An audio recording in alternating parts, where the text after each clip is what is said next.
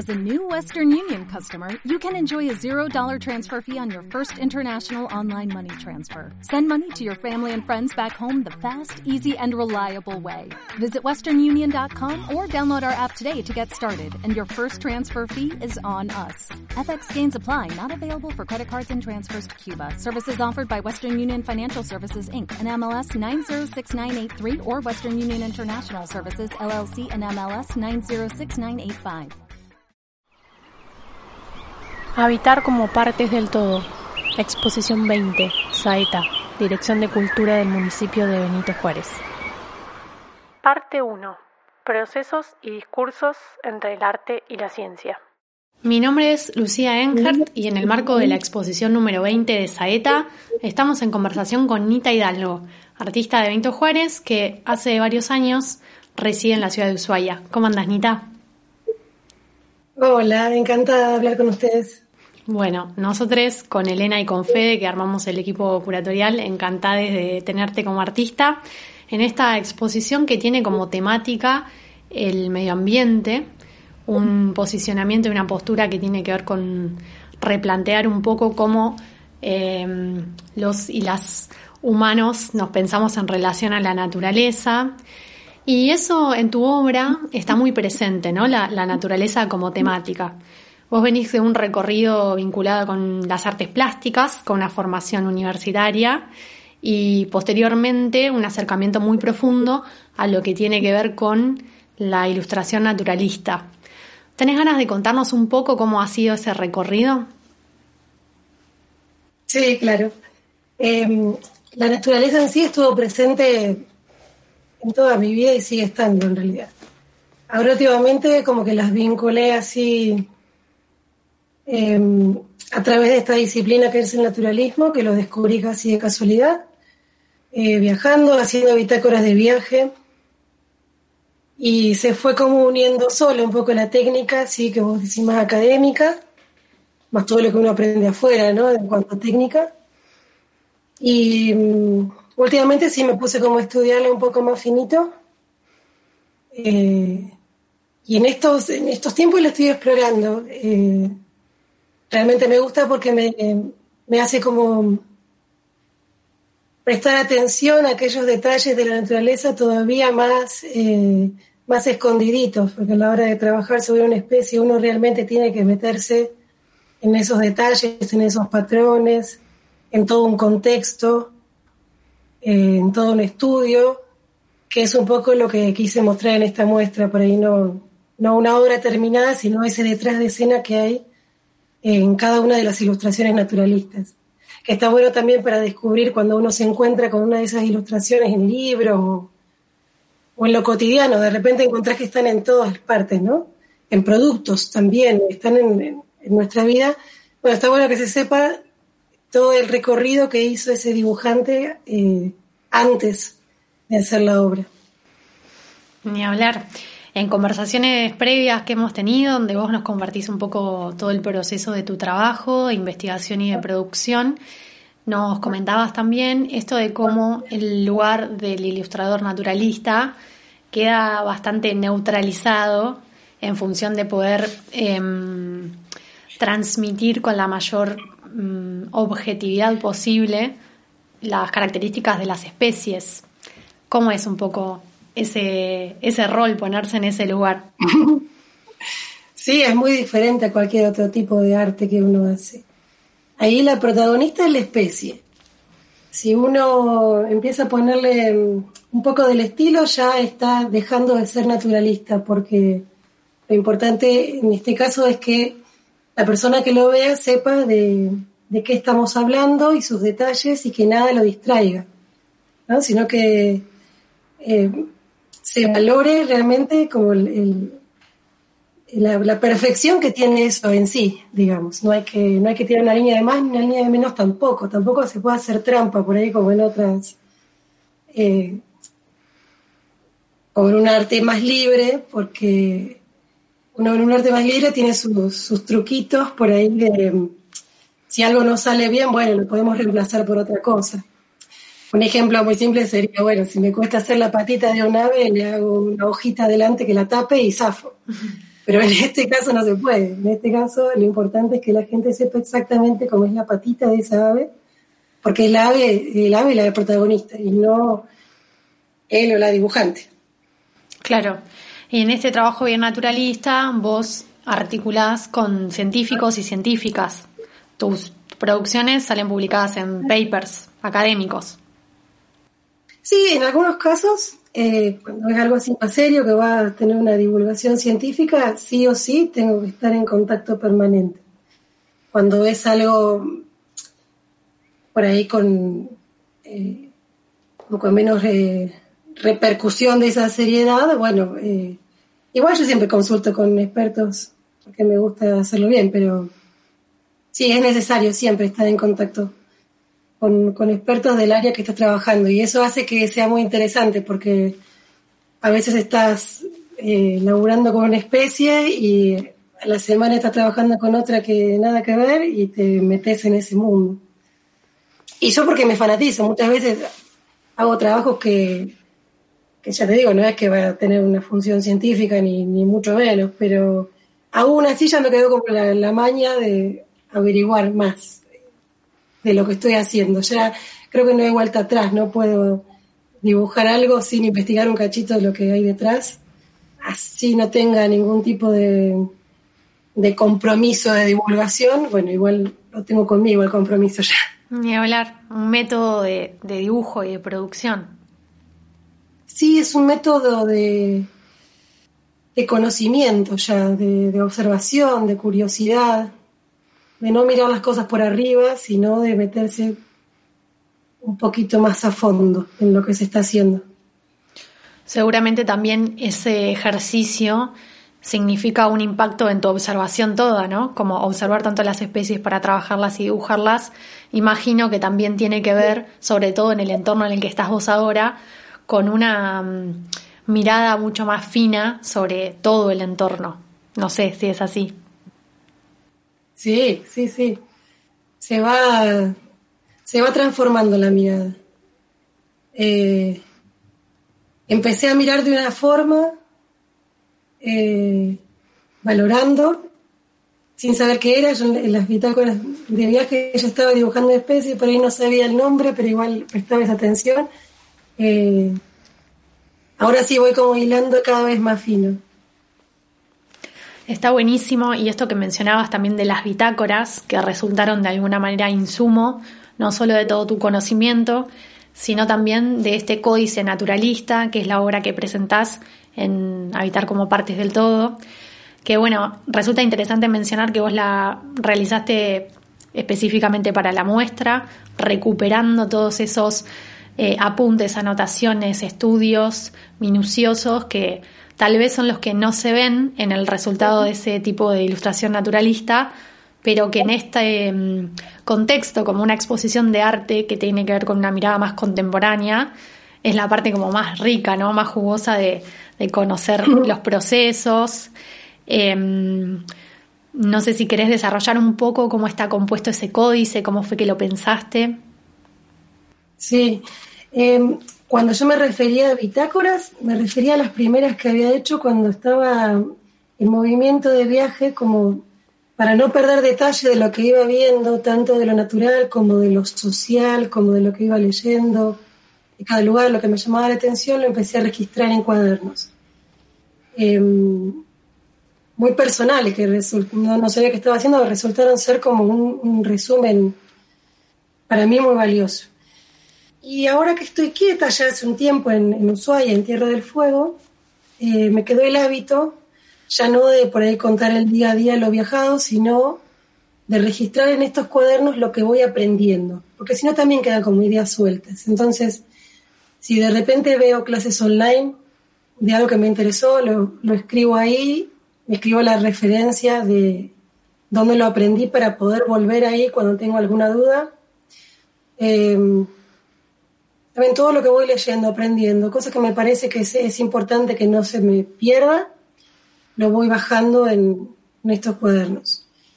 Y mm, claro, ahora tengo como cuatro cuadernos de llenos de dibujos, de escrituras, de rayones que tienen que ver con, con técnicas de ilustración naturalista, con técnicas de digitales, porque como la finalidad es divulgar, eh, vos tenés que preparar todo para imprimir. Y bueno, eso hace que, que la obra en sí, la, original a veces no valga tanto, sino este, ese archivo. Bueno, ahí hubo que aprender también a, usar técnicas digitales.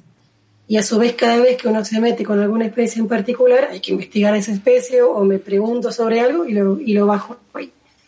Me di cuenta que tenía un gran material y cuando me invitaron a mm, participar del Saeta me puse recontenta de la muestra número 20.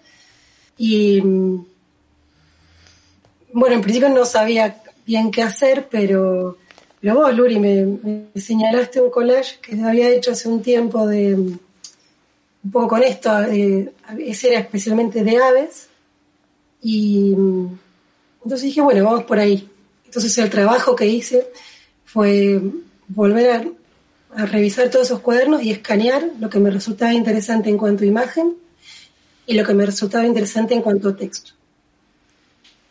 Escaneé todo, y de ahí hice un collage digital en Photoshop em, con un intento de recorrido visual, eh, también un poco tormentoso, pero la idea no es como mostrar eh, algo ordenado, sino realmente un, un, picoteo de todo lo que está pasando por, por detrás.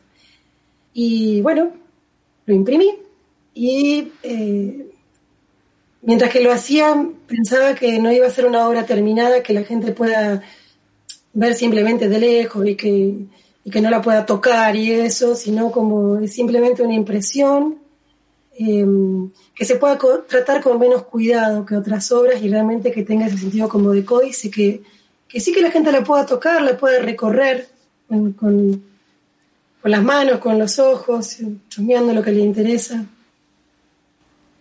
Ni hablar. Cuando vos mencionás la palabra códice la primera vez que nos contás, yo pienso en los códices mayas y como también un conocimiento sobre la naturaleza que tiene que ver con algo más ancestral. Si bien por ahí la ilustración naturalista que vos mencionás tiene que ver con un paradigma más de la razón, tal vez un poco más ligado, no sé, a Europa, eh, creo que conviven también esas miradas, ¿no? Como tanto occidental o ancestral de, de la naturaleza. Y me parece que eh, en general en la muestra y en particular en tu obra aparece esa, esa observación detallada, minuciosa y respetuosa de las especies que, que bueno, que tanto valoramos de la, de la propuesta que, que nos enviaste que bueno, al momento de grabar este podcast está viajando en correo la obra desde Ushuaia a Benito Juárez. Esperamos recibirla muy pronto. Eh, y también esto de incorporar una dimensión táctil para que el espectador toque, manipule, de alguna manera desacralice, ¿no? Esto que decías de por ahí superar la, contemplación y poder vincularse ahí con el cuerpo, con la obra de otra manera, eh, tratando también de acceder un poco a esa experiencia de investigación que, que vos llevas adelante como artista, eh, viendo esos detallecitos que me parece que, que son sumamente mm, ricos para, para poder también meterse adentro y, y conocer un poco más. Eh, vos decías la vez pasada que hablábamos que, mm, que no se puede estudiar lo que no se conoce, ¿no? Y esto del conocimiento me parece que es algo súper interesante de lo que aparece en tu obra. Y claro, que no se puede, no puede cuidar. No se puede cuidar. es, una, es, una, frase que, yo obviamente no es mía, es conocida. Esto del cuidado me parece Pero es que, que... uno empieza a valorar, a detenerse en, en detalles que, está a nuestro alrededor y, y empezás a, quererlo, digamos. no hay manera, no hay manera de no encariñarse con, con cositas de la naturaleza que nos rodea. Ni hablar. Y pensando en los diferentes entornos en los que has vivido, en, como bueno, una especie de hábitat, particularmente en Juárez, también en Ushuaia, em, ¿qué consideras que es eso de la naturaleza que ahora le prestas mayor atención o que tenés una mayor receptividad para el cuidado? ¿Hay algo que, te llame más la atención, ya sea desde una eh, experiencia cotidiana o del trabajo y del estudio a la hora de, trabajar o dedicarte a diferentes especies? Yo creo que está simplemente en valorar lo que, lo que nos rodea. Eh, no importa dónde estés, realmente. No importa dónde estés, eh, el pedacito de, verde que te toca es el que hay que cuidar, el que, es nuestra responsabilidad de cuidar. Eh, acá en Ushuaia lo que tiene de particular es que es muy cambiante, entonces, bueno, todo el tiempo te está como alimentando de, imágenes, es muy estimulante. La quietud, la calma de, de, Juárez, el horizonte también te da todo ese, ese tiempo para salir un par de cuadras nomás, ya tenés caminos de tierra y poder observar un montón de aves, un montón de también de especies nativas de allá, que, que son súper este, valorables. Pero hay que irse, hay que irse a lo chiquito, hay que agacharse, hay que agarrar hojita por hojita, ver cuál es ese patrón que, que está ahí. Eh, es lo mismo, ¿no? hay que irse muy lejos para decir que va para la naturaleza, ¿no? Está, en el patio de casa. Si, si tenés suerte de tener patio y si no, la vas a encontrar en, la vereda. Por suerte allá este, no es difícil encontrarse, no hay, que hacer tanto recorrido para encontrar un poco de naturaleza. Me hablar. Em, creo que la naturaleza, bueno, aparece de manera muy pregnante en tu producción, pero me gustaría preguntarte también eh, cuáles son los orígenes o los antecedentes de eso, si siempre en tu trabajo visual te dedicaste a, especies de flora y de fauna o cómo fue que llegaste hasta ahí. No, capaz que no, creo que antes trabajaba un poco más con la figura humana. Creo que es el viaje lo que me hizo, como estar dando vueltas y estar más atenta a eso. Eh, hizo que detuviera la mirada ahí y bueno, es la, la que me conquistó los últimos años. Por ahí supongo que con el paso del tiempo la producción va a ir cambiando y va a haber otras temáticas también, pero, pero bueno, esto también, esta manera, como les decía, esta manera de ver ya llegó para quedarse y, y, es parte de, de, lo que yo valoro del día a día, estar mirando la naturaleza y bueno, va, va a quedar sí o sí impregnada en, mi obra, quiero yo. Ni hablar. Así como, como de alguna manera tu códice... Lo que antes por ahí dibujaba... Sí. Perdón. Adelante. No, que creo que antes por ahí dibujaba así naturaleza, pero un poco más imaginada. Ahora estoy prestando atención que, que es tan perfecta, que la geometría está ahí, que, es preferible realmente hacer foco en, lo que está y después ponerse a producir y, fantasear, pero la verdad es que es, es muy cautivante. Entonces, ahora estoy muy entusiasmada con esta forma de dibujar. Ni hablar.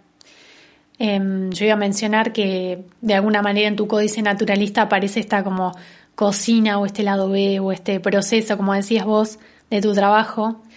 Y pensando en el lado B del trabajo curatorial, identificábamos con Fede y con Elena que mm, tu obra estaba muy vinculada con la de Juan Bruto, que, con quien vamos a hablar a continuación, porque estaba mucho más ligado a esa aproximación un poco más objetiva, que sabemos que objetivo del todo, por más que tenga un rigor científico, siempre va a estar mediado por esa mirada de, de las personas.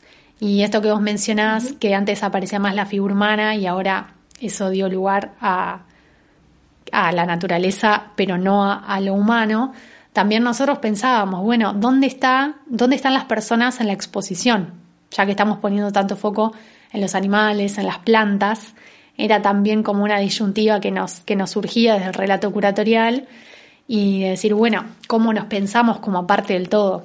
Y creo que son preguntas que más que para cerrarlas son para seguir haciéndonoslas eh, y para reflexionar y para también pensarnos desde este lugar que vos mencionabas que, tiene que ver con el cuidado. Claro, y darles el lugar a eso. No, somos los protagonistas de esta, de esta muestra, tal vez. Somos quienes estamos como haciendo el foco ahí. Haciendo el foco eh, eh, dando lugar a lo importante, que, no somos los humanos en este caso. Ni hablar y que necesitamos eh, sí o sí asumirnos como en comunión con ese entorno para cambiar un poco las cosas porque estamos yendo a un lugar que no, no va a tener retorno, sino como que también tiene una dimensión em, lúdica y estética y de placer, y, pero también de, de alguna manera de, de, reflexión, ¿no? que creo que eso aparece bastante en, en la producción de todos ustedes. Tal cual. Cuando también pensábamos un poco esto, el nombre de la muestra o qué cosas había en común entre sus producciones, surgía esto de la observación participante, ¿no? Como de, bueno, conocer, como decís vos, las texturas, las tramas, los colores de la naturaleza, para también, bueno, de alguna manera tomar acción, eh, posicionándonos en esto que decimos, del cuidado, de pensarnos como partes del todo. Así que bueno, nada, es un gusto poder conversar con vos, poder contar con una obra pensada específicamente para esta exposición. Así que bueno, quedamos a la expectativa de la, de la apertura que va a ser muy pronto.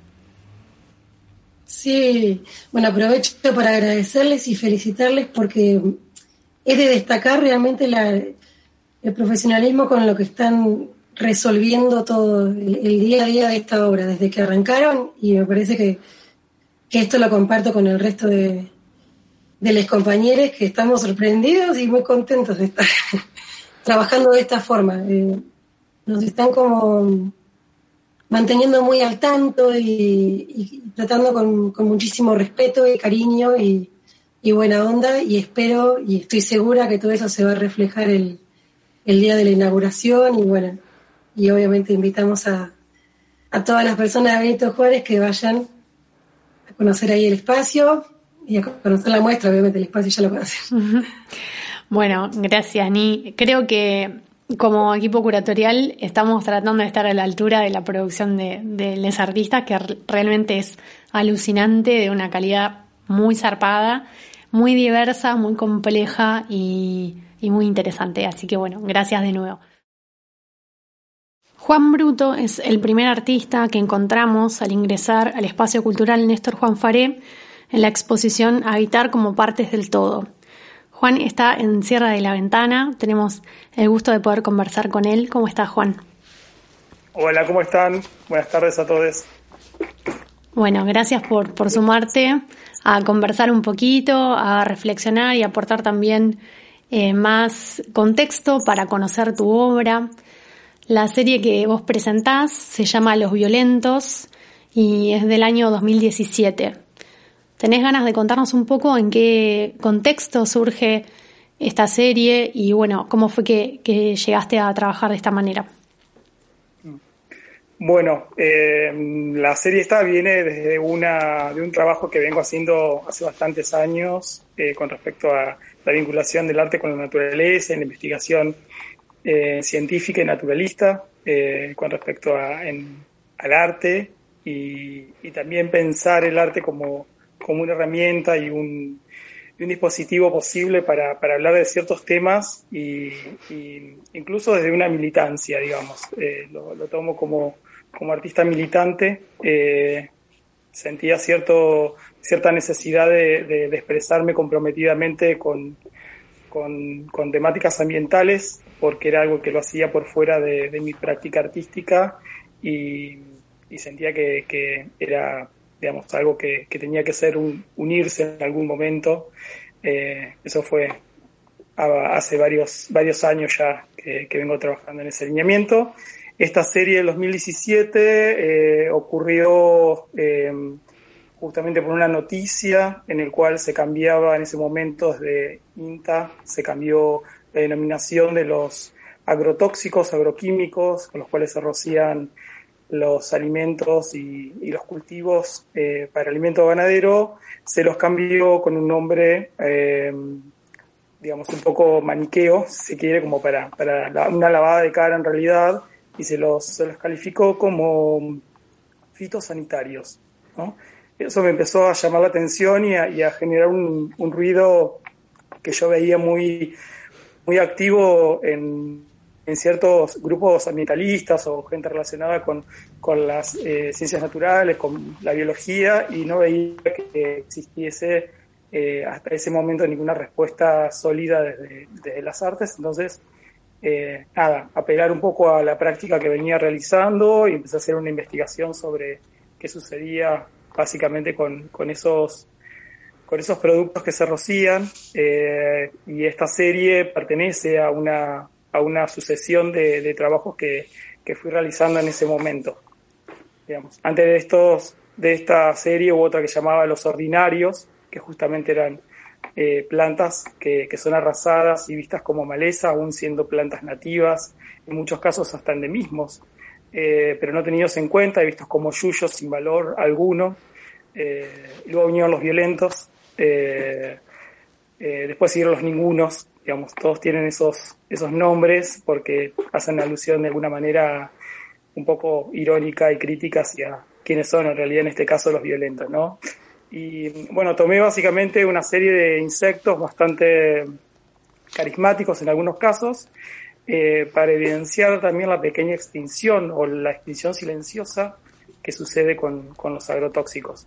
Eh, no solamente los consumimos a través de, de los alimentos, del agua, en el aire, sino que empezamos a perder biodiversidad, eh, empezamos a perder la presencia de animales, en estos casos insectos, y muchos de ellos son polinizadores necesarios para, para la, no solamente para la producción de alimentos, sino para que siga existiendo una, una cadena justamente de biodiversidad y que se sigan reproduciendo plantas nativas que también son necesarias para otros animales y bueno, así sucesivamente. Eh, es súper interesante todo tu, tu, recorrido en relación a, a, esa combinación, ¿no? De una práctica activista con una práctica eh, artística o artivista, podríamos decirle. Sobre todo pensando sí. que en relación a las ciencias naturales, los discursos que están por ahí más vinculados a eso, o los símbolos, están cargados como de cierta pretensión de objetividad o de neutralidad. Eh, anteriormente hablábamos con Nita Hidalgo, que es eh, la artista que en la exposición está cerca de tu obra, que también tiene un acercamiento a la ilustración naturalista. Nos comentaba esto de cómo en la ilustración naturalista la, mirada del artista, o vamos a decir, de, del ser humano, queda un poco eh, en función a um, ser más fidedigno con la representación de esa especie que se quiere mostrar, ¿no? Cómo se pierde esa parte subjetiva. Que um, si una mira tu, tu obra, a simple vista, en una primera mirada, el registro tiene más que ver con eso científico. Sin embargo, el posicionamiento, como vos decías, en relación al título, está muy presente. Ya en una segunda lectura, enseguida vemos esto que mmm, creo que era eh, Federico Rubituso que decía eh, en términos de activismo preciosista, ¿no? Como esa combinación de discursos me parece mmm, muy enriquecedora.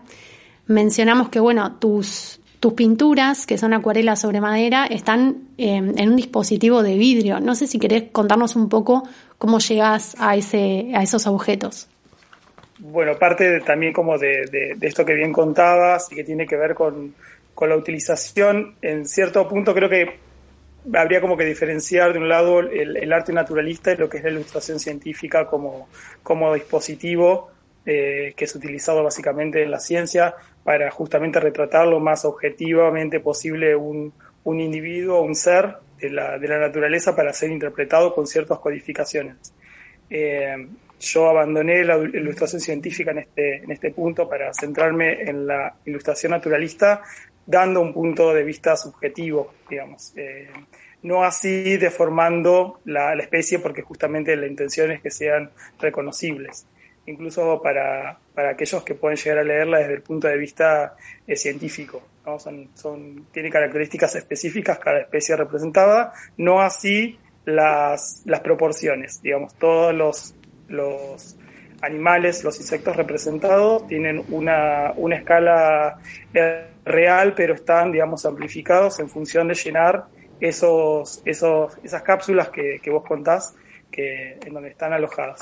y justamente es eso, hacer un, un, llamamiento hacia los dispositivos de exhibición que se tienen en el marco de la ciencia para mostrarlos en otro contexto, mostrarlos en un contexto artístico. es un poco como un, un trabajo de apropiación de, de ciertas ciertos dispositivos de la ciencia para llevarlos al terreno de las artes. Ni hablar.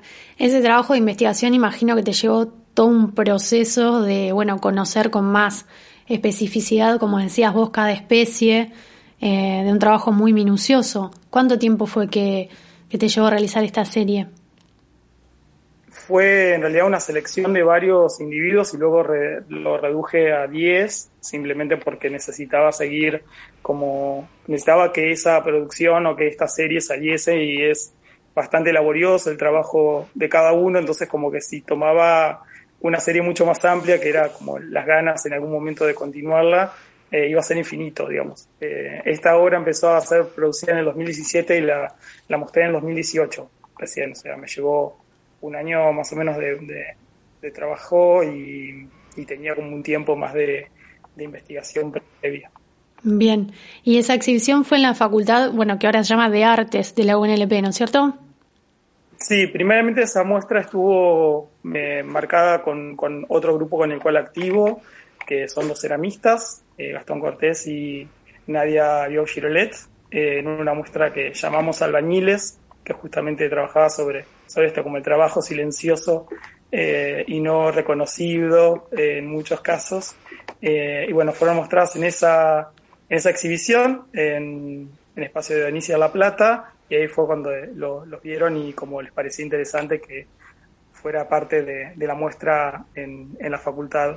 bueno, me, llamó Fede Rubituso para, para trabajar y para, para poder mostrarlos ahí. Buenísimo. Bueno, un poco em, que, tu obra forme parte de esta exposición tiene que ver con, bueno, con esta noción de, la curaduría que tiene que ver con inscribir a la obra en un nuevo contexto y nuestro contexto, el de Benito Juárez, está sumamente atravesado por la temática de los agrotóxicos. De hecho, bueno, tenemos una ordenanza reciente que discute un poco su uso y es eh, algo que atañe a la sociedad toda y que, que nos, nos tiene ahí eh, con mucha atención al respecto. Así que bueno, de este lado más que agradecidas de que pueda formar parte de esta exposición, sobre todo sumando tu discurso a otras voces de otros artistas que también plantean diferentes aristas sobre la naturaleza y un poco como propone, propone el título, eh, habitar como partes del todo, ¿no? Corrernos de este lugar un poco más antropocentrista, pensando a la especie humana como superior y poder mirar, contemplar, observar accionar eh, en relación a la naturaleza desde lugares más relacionados con el cuidado, con el respeto. Así que bueno, gracias por sumarte. Bueno, muchas gracias a vos, en al equipo, por, por, por, esta oportunidad, por, por tenerme en cuenta para, para esta muestra y bueno, y por todo el esfuerzo que, que vienen realizando para llevarla adelante en este contexto y con, con esta, con, esta rigurosidad, seriedad y profesionalismo que, han demostrado y, la verdad es, aplaudible. Bueno, muchas gracias. Ojalá, como hemos conversado en otras oportunidades, eh, esta exposición pueda itinerar también por Sierra de la Ventana donde estás vos ahora y tal vez eh, por otros contextos donde también resuene con fuerza esta temática y bueno, tu, tu trabajo pueda servir como reflexión para más personas. Así que bueno, gracias de nuevo. Un gusto, Juan. Un gusto y muchas gracias. ¿Te preocupas por tu familia? Entonces, ¿por qué darles solo huevos ordinarios cuando pueden disfrutar de lo mejor? Eggland's Best, los únicos huevos con ese delicioso sabor fresco de granja, además de la mejor nutrición, como 6 veces más vitamina D, 10 veces más vitamina E y 25% menos de grasa saturada que los huevos regulares, además de muchos otros nutrientes importantes. Así que, dales los mejores huevos. Eggland's Best, mejor sabor, mejor nutrición, mejores huevos.